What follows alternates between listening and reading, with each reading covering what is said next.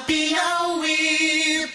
Segundo pesquisa da Confederação Nacional de Dirigentes Logistas e do Serviço de Proteção ao Crédito, no número de inadimplentes sobe 2,3% em maio em relação a maio do ano passado. Cada consumidor, no geral, possui cerca de duas contas em atraso e a dívida média é de mais de 3 mil reais. Olha só essa informação. Fernando.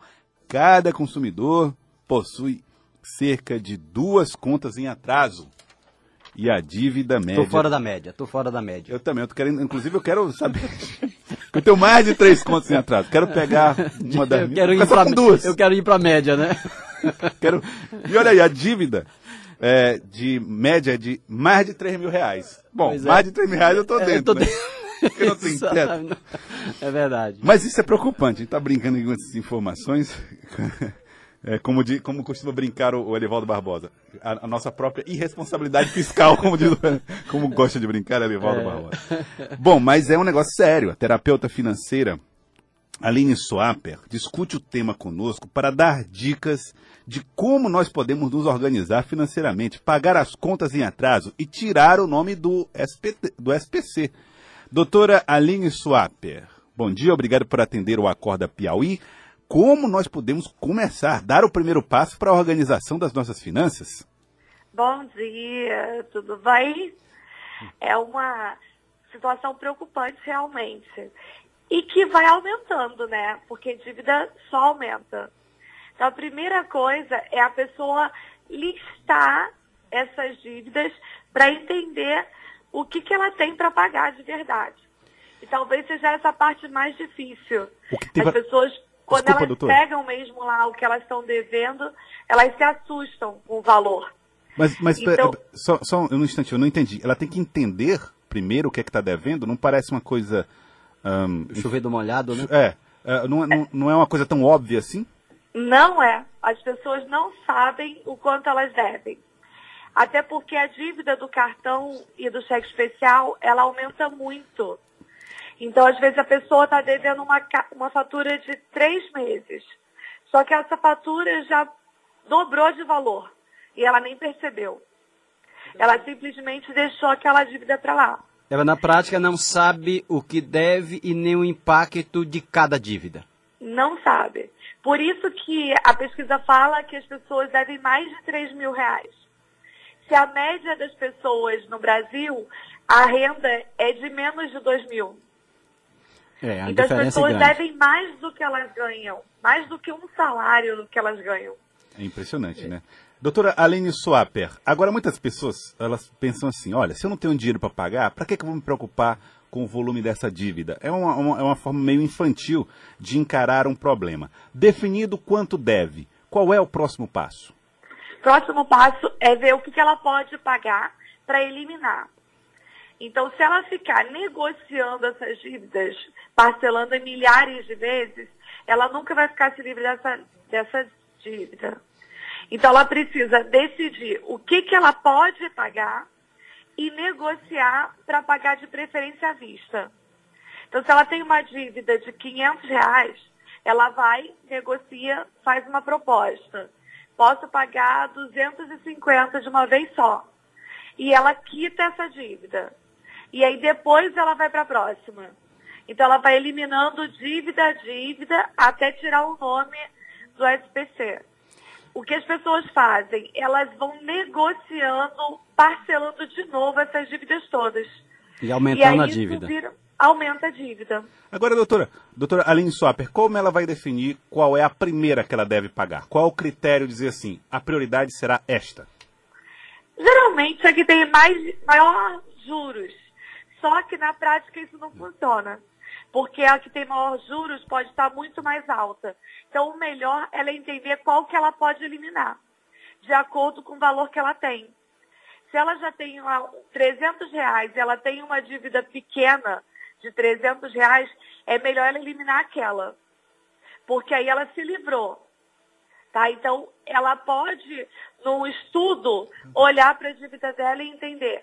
Essa aqui eu acabo com ela esse mês. e fazer um plano para ir pagando as outras depois.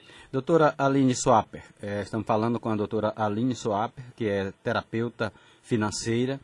E eu, eu pergunto o seguinte: a, a, senhora fala, qual é o primeiro. Quando a gente pergunta qual é a primeira dívida, aí a senhora diz, é aquela mais cara. Normalmente, por exemplo, o cartão de crédito. Né?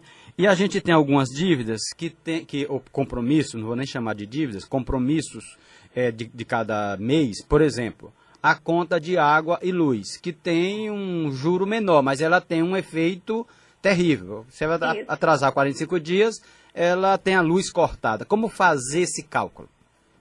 E aí tem que ser prioridade total. Luz, água, condomínio, escola da criança, isso é obrigação. Então a pessoa tem que pagar, essa é a prioridade. É... Depois disso, ela vai para as outras, que geralmente são as que as pessoas enrolam. Cartão de crédito, cheque especial, o cartão de uma loja que são bens de consumo que a pessoa assumiu. Enrola. Essa ela pode negociar. Enrola e se enrola, né? Sim.